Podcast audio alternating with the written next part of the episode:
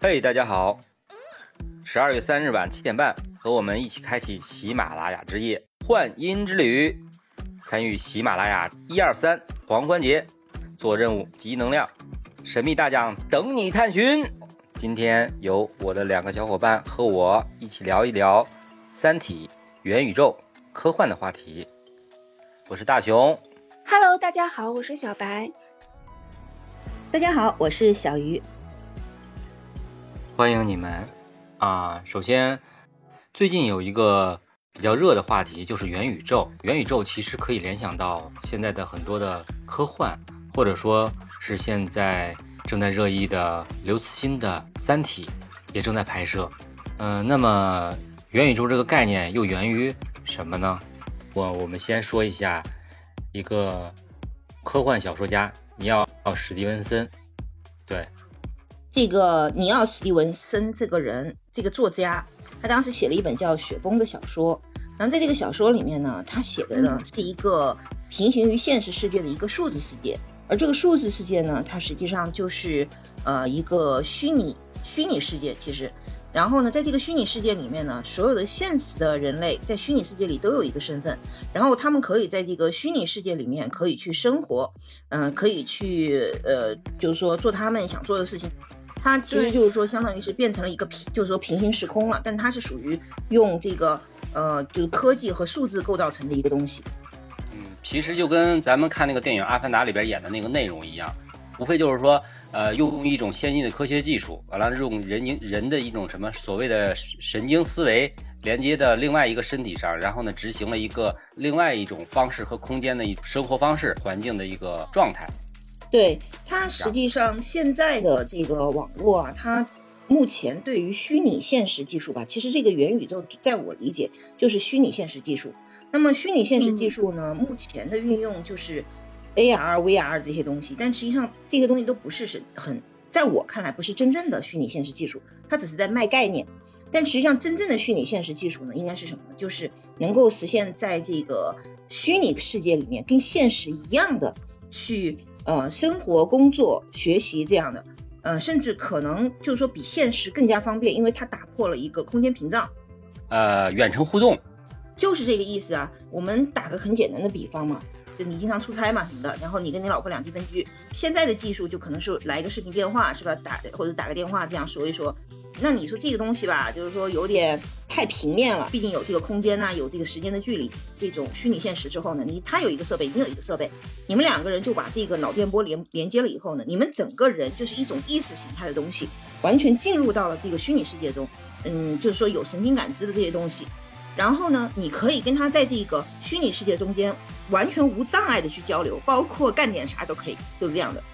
那你这样讲的话，我又想起来一部电影叫《头号玩家》，其实里面讲的内容的话，就是用一些神经设备之后连接到身体上，基本上是一种全身穿戴的一种状态。穿戴的东西、衣服以后呢，包括身体的每一个触觉、每一个触点，都能用它这个设备，也就是跟那一件衣服一样，感知外界的一个传导到身体这个末梢神经的一种感受。《头号玩家》里做到了什么？就是它中间有一段跳舞的，对方的感受也好，对方的情感也好。都能够通过身体上的肢体的这种传达和感受去感觉出来，就是化身于一个自己想象和自己创造的一个世界里头，是这个样子的一种状态。嗯，就是把现在的网络给具象化了。我觉得是这样啊，就是说现在的人啊，就是说越来越重视这个科幻小说。你有没有发现？就是因为我是写小说的嘛。我很明显就是现在有一个社会趋势，就是大家越来越爱看这个科幻小说，包括就是说，呃，现在影视方面吧，也是越来越重视科幻这一块儿。我觉得这个呢，就是说，呃，就是说，特别是，特别是最近啊，《三体》《三体》嘛，就是大刘的《三体》，不是说要又要呃是在拍摄嘛，就是可能过段时间就能看到了。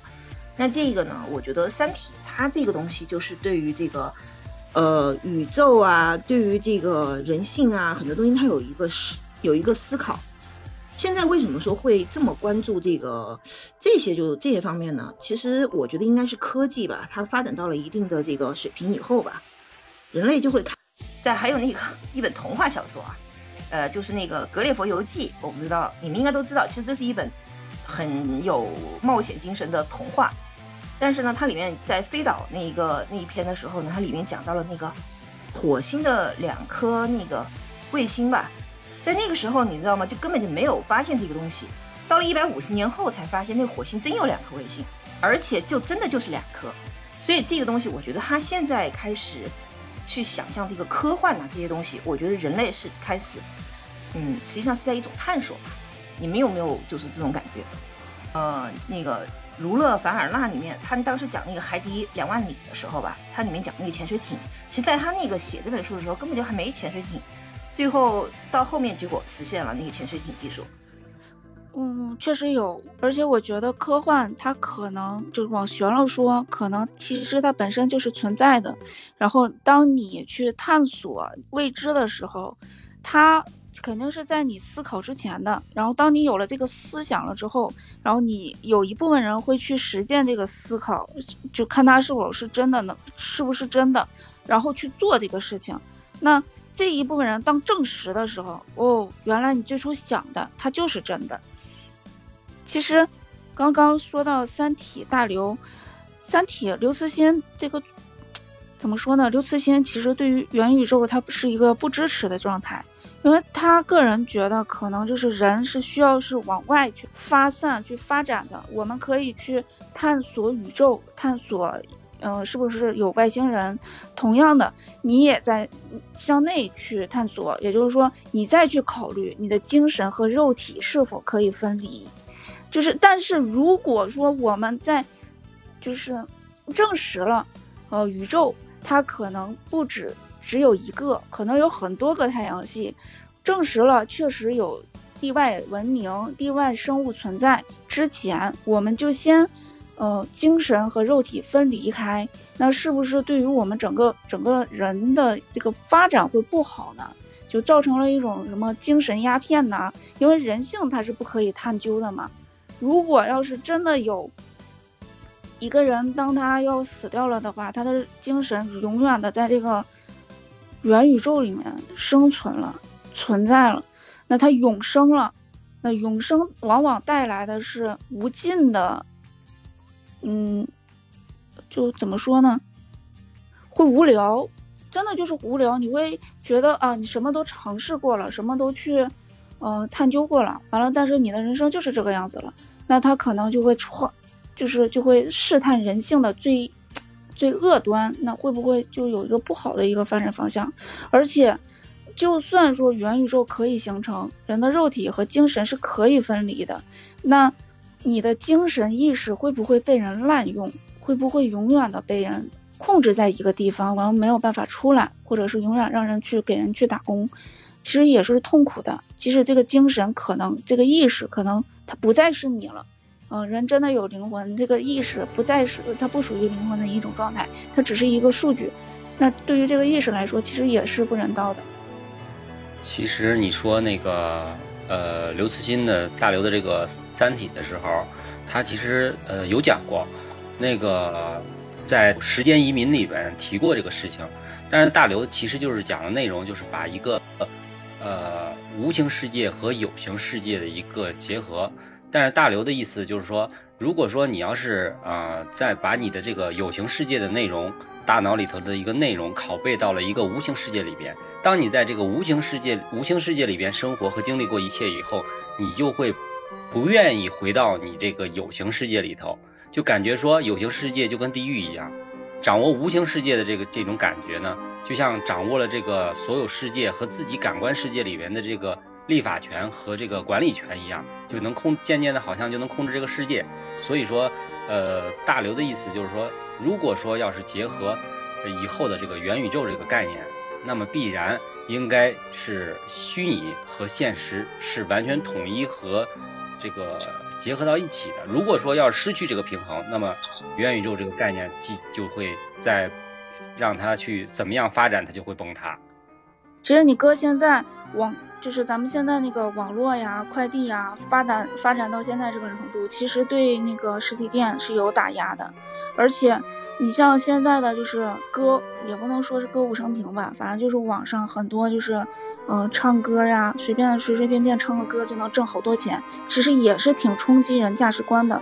咱们的这个网络社会其实还没有发展到，就是说意识人体可以分离，或者是你可以通过，通过就是一个平行的一个空间。因为元宇宙如果要是真的做成，它其实它就是平行于咱们现在这个社这个社会的一个平空间。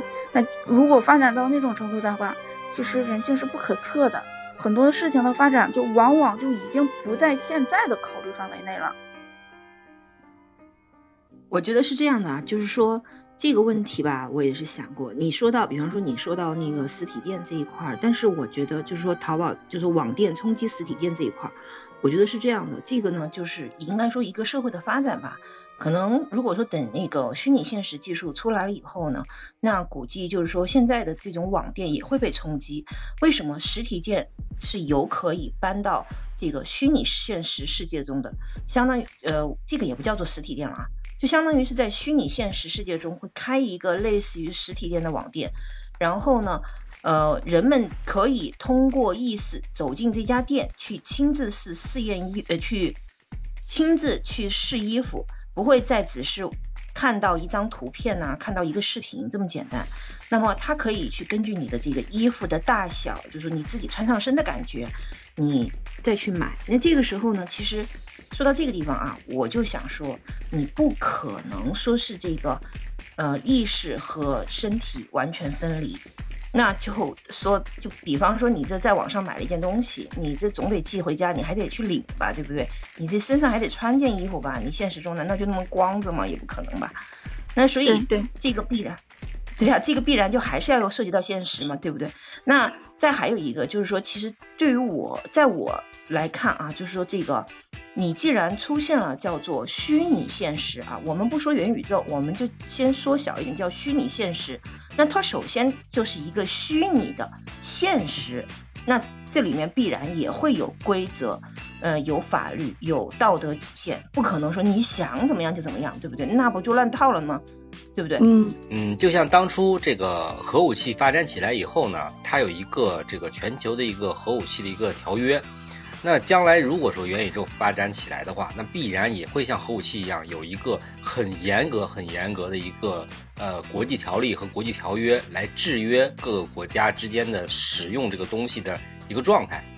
如果说如果说失去了这个状态的话，那么呃咱们现在所幻想的，咱们所现在所去想的这些内容，可有可能都会大爆发。那么到底是现实中的犯罪呢，还是说？这个元宇宙中的这个虚拟的这种科幻感觉的这种东西，这种世界去犯罪呢，它又是另外一种状态。那这个问题也是不可解决，也是也是，尤其是现在来说，嗯，很多这种网络上的这些黑客也好，红客也好，其实有很多的高科技的这个人才，他能够用这种现实现有的这个技术，这种网络技术。啊，那实现一些他们自己心里的那些小九九。那如果说真的说变成了那种状态，那这个世界该怎么办？这个虚拟世界是不是就乱套了呢？对不对？那不能够说，哎，就像那个呃大刘讲的那个《三体》里面的那个内容开始一样。如果说真的是像大刘的那种状态，也许元宇宙的发展是一个正方向的。那首先发展的是实实体科技。啊，怎么样去穿越呀？怎么样去跑到这个另外一个星球啊？啊，那这个是可以的。但是你要是说，如果说把这些内容都去改变方向，去发展本地球上的这些内容，那么是不是将来的所有的人都会像电影里演的那个一样，把这个精神全部都放在一个处理器里，埋在深埋在地下，那大家都去活在虚拟环境中就可以了呢？是不是？其实这些都是需要制约的。把我和我的数据一起埋在地下，那和死了有什么区别？嗯，不就是死了吗？我我前两天还看了一个电影，就讲的也算是元宇宙的东西嘛，就是人的精神，就是人已经死了嘛，然后就把精神留到了那个嗯元宇宙里面，然后他们就等于说是永生了，然后因为他们一直都活着，他们觉得没意思，然后他们就去。去挑战自己各种极限，然后在那个元宇宙里面，他就犯罪嘛。杀数据也是杀嘛。就跟现在来说，有网络是好的，那么你如果说没有网络呢，那又是另外一种社会形态，对吧？对。同时呢，其实元宇宙的概念也是源于呃人们对现代的这些科学技术的掌握和幻想中以以这个现代的掌握的科学技术去实现的这些科幻内容。而去向未来去想象中的发展的一个目标去实现嘛？其实任何事物它都是有两面性的，但既然咱们已经发展到现在这种这种这这一个方面了，那就是最好还是希望它往好的一个方向发展，还是要看人，看用的这个人上面操纵的这个人，他有没有人性了，还有底下就是实行的这些人，主要还是看人，咋都是看人。哎，你们现在考虑这么多，你们有没有想过一个很现实的问题啊？第一，这个技术要实现还得多少年了？到时候有没有咱们的还是个问题。第二，我们到时候就算有咱们的话，咱们有没有钱买呀？这东西估计老贵了，好吗？不过这是个发展趋势嘛。哎，先把这个芯片难关给过了吧。现在芯片都缺成啥样了？对呀，我觉得现在这个就纯粹只是一个概念性的东西。但真正能把这个概念变成现实，可能可能不是我们这一代能搞定的，估计我们下一代能不能搞定也说不准。这个就得好好培养下一代了，就到时候兴许就是咱们人上人，对吧？我觉得咱们要不应该培养下一代，先把 AI 这个问题先全给搞定了再说吧。你现在考虑元宇宙有点远了。对。AI 现在都还没有发展什么，他现在还在那担心担心 AI 自主意识会不会反杀人类。你先把 AI 智商整上来吧。对啊，所以咱们在那聊了半天，聊了一大堆概念性的东西，结果咱们能不能活着看得到都还不知道呢。蹭一蹭，蹭个热度。反正科技是不断发展的嘛，这个我也我们也不好说。你就像这个现在。我们现在所经历的这些，就是说，呃，网上的这些网上支付啊什么的，你说早早几十年前我们能想象得到有这样的一个东西吗？不可能，所以这个也说不准，说不定我们真能看到呢，对吧？而且就是说大刘的《三体》里面吧，它其实讲的一些东西呢，它是从那个我们父辈吧，应该算是那一代开始就是讲的，其实它也是一个科技发展的过程。它早期的话呢，它这些太空船啊这些东西啊，其实现在也都已经实现了，只是说。后面提出来的一些东西嘛，那就是一些概念性的东西了，并不代表不能实现，只是可能要花多久，然后要达到一个什么样的技术高度，这个的话，那真的就是得聪明人去干的事儿了，我们肯定是干不了了。好的，本次节目就到这里，感谢小鱼，感谢小狮子，也就是我们的小白，嗯，谢谢大家的收听，再见。希望大家点赞、订阅、关注，以后会有更精彩的节目。谢谢大家。